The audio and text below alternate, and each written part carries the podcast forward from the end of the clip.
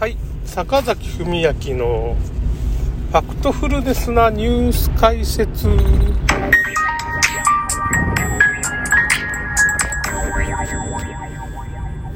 えっとですねなんかイスラエルとかどっかハマスとかなんかどっかとあの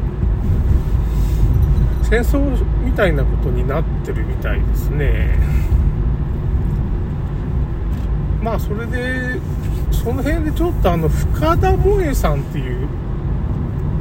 IT ビジネスアナリストっていう人がいるんですけどまあこの人どういう人かっていうとまあその台湾人のまあその会社のパートナーみたいなまあ起業家っていうかそういう IT 系のチップですかね、あのコンピューターのチップみたいなのを作ってる、まあ、設計ですかね、そういう半導体チップを設計してる会社の社長さんなんですよね、この人。だけどまあ、深田萌えって言った IT ビジネスさ、ま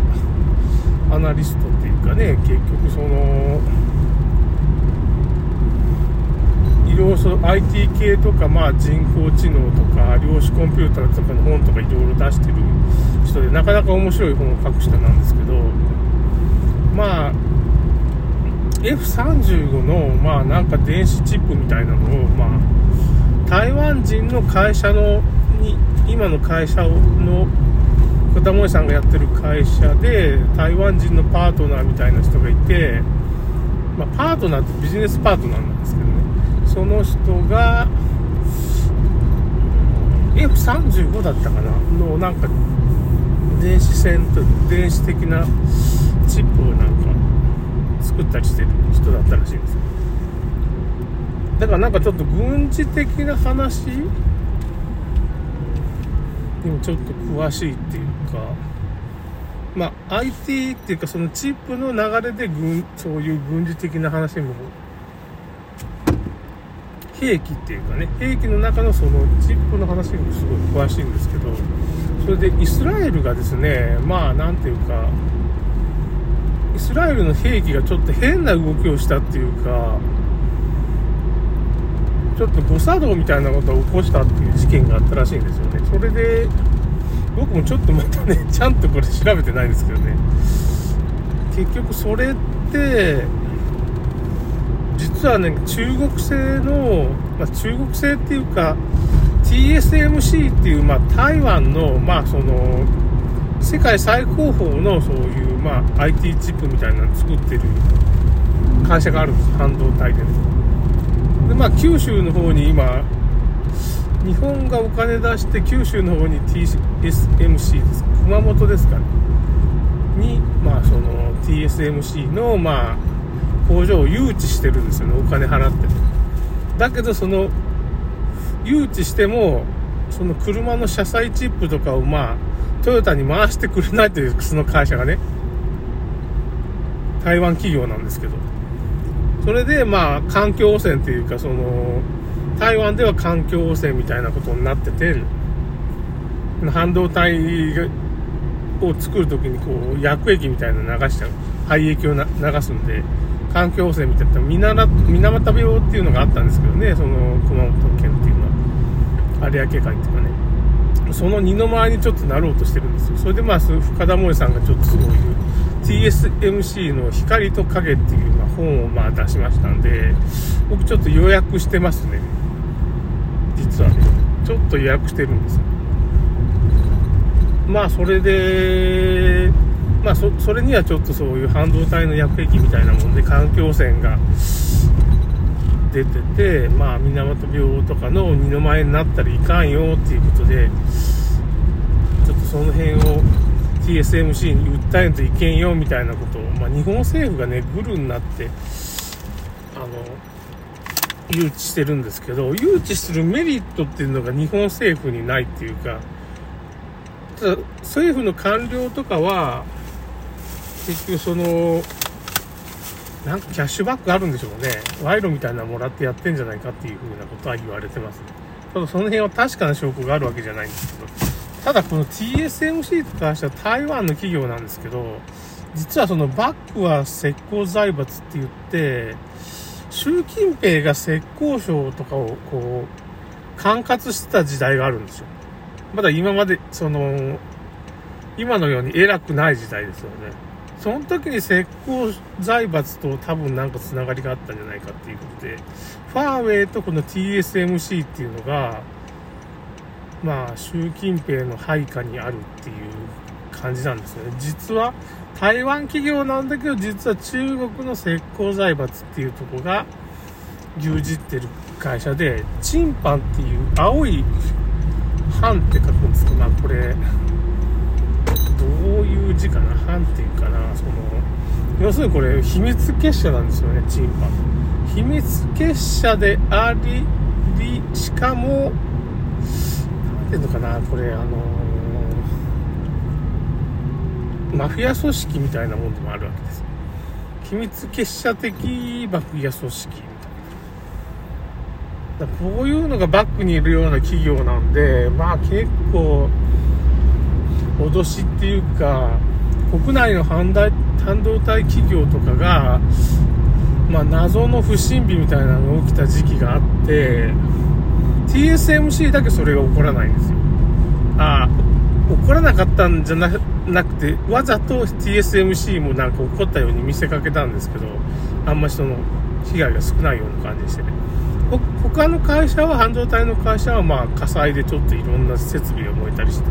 結構甚大な被害を、起こってしまった時代があったんですよね。そういうニュースがあったんですけど、まあ結局その、もう何でもありっていうかね、そういう風な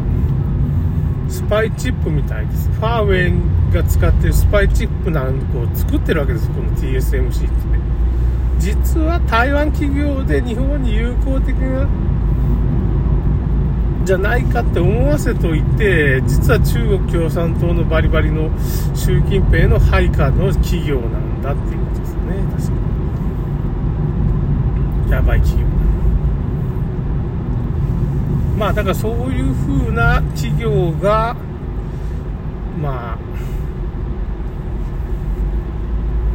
結構やばいことを今してますよ。日本にとってはね。防衛上のやばいことしてますよって。スパイチップが入って。だ今回のイスラエルの攻撃もイスラエルのそのシステムが動かなくなったっていうかおかしくなったらしいですよねそれは結局はその TSMC のスパイチップが、ま、作動してそういうことが起こったんじゃないかとイスラエル側の兵器がちょっと不具合が起こったじゃないかっていうことを、まあ、福田萌さんがまたリンク貼っておきますけどね言ってましたねあんま関心なかったんですけど、ハマスがどうのとかもニュースになってます。またちょっと調べてきます。調べてこういう風な構図になってますよ、みたいな。もう僕もね、あんま陰謀論的な話、陰謀論でもなんでもないんですけどね、この辺の話はまあ、まあ、こんなややこしい話に首を突っ込まない方がいいんですけどね、そういうことを常に考えて、ちょっともうその、日常生活とかね、その、普通の生活で使うエネルギーが吸い取られちゃうんで、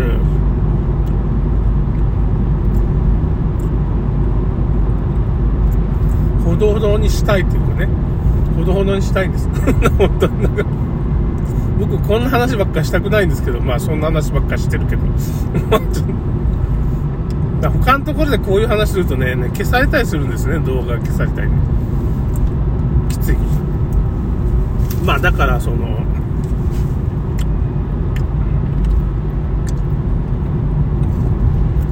まあ、ラジオトークとか、まあ、ノートとかは、まあ、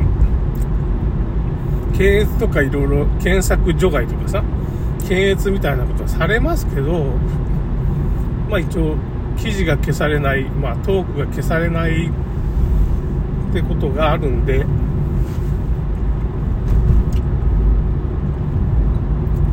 どうしても他では話せないことをここで話すってことになっちゃう。他のとこでこの話を出したりすると、まあ、あ動画消されるかなとかも、YouTube だったら絶対話せんよね。まあ、お注射の話とかね。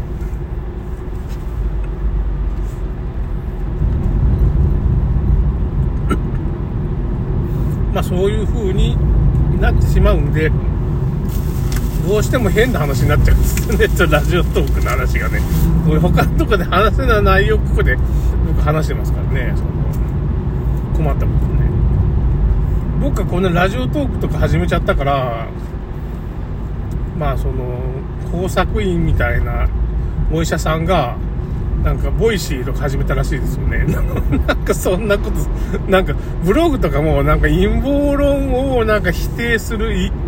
否定するあまりに、陰謀論になってしまうような、なんかその、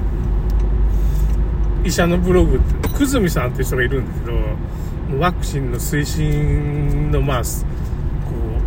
う、埼玉県とかをね、ワクチン染めにしようとするようなね、久住さんっていう医者がいるんです。マスコミにもよく出てるね。この人のブログがもう恐ろしいことになってなんかこの人陰謀論者じゃないかなって陰謀論を否定するために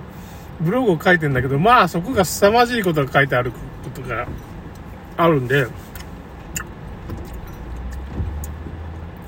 あれ？このブログ陰謀論のブログなんかなって勘違いしそうななんかすげえことになってるな、みたいなね、ブログを僕発見したことがあるんですけどね。うん。ちょっとかわいそうですね。僕はこんなラジオとか始めたからね、もう医者の人も始めない 工作員の人がちょっとかわいそうだなっていう話です。そ、そんなかわいそうだと思うなって仕事なんだから あの人らね、お金もらってるから、ちょっと大変ですね。あの、まあ、ワクチン推進するのも、お注射をね、推進するのも、大変だっていうことで。ということで、ちょっと変な話になりましたけど、終わります。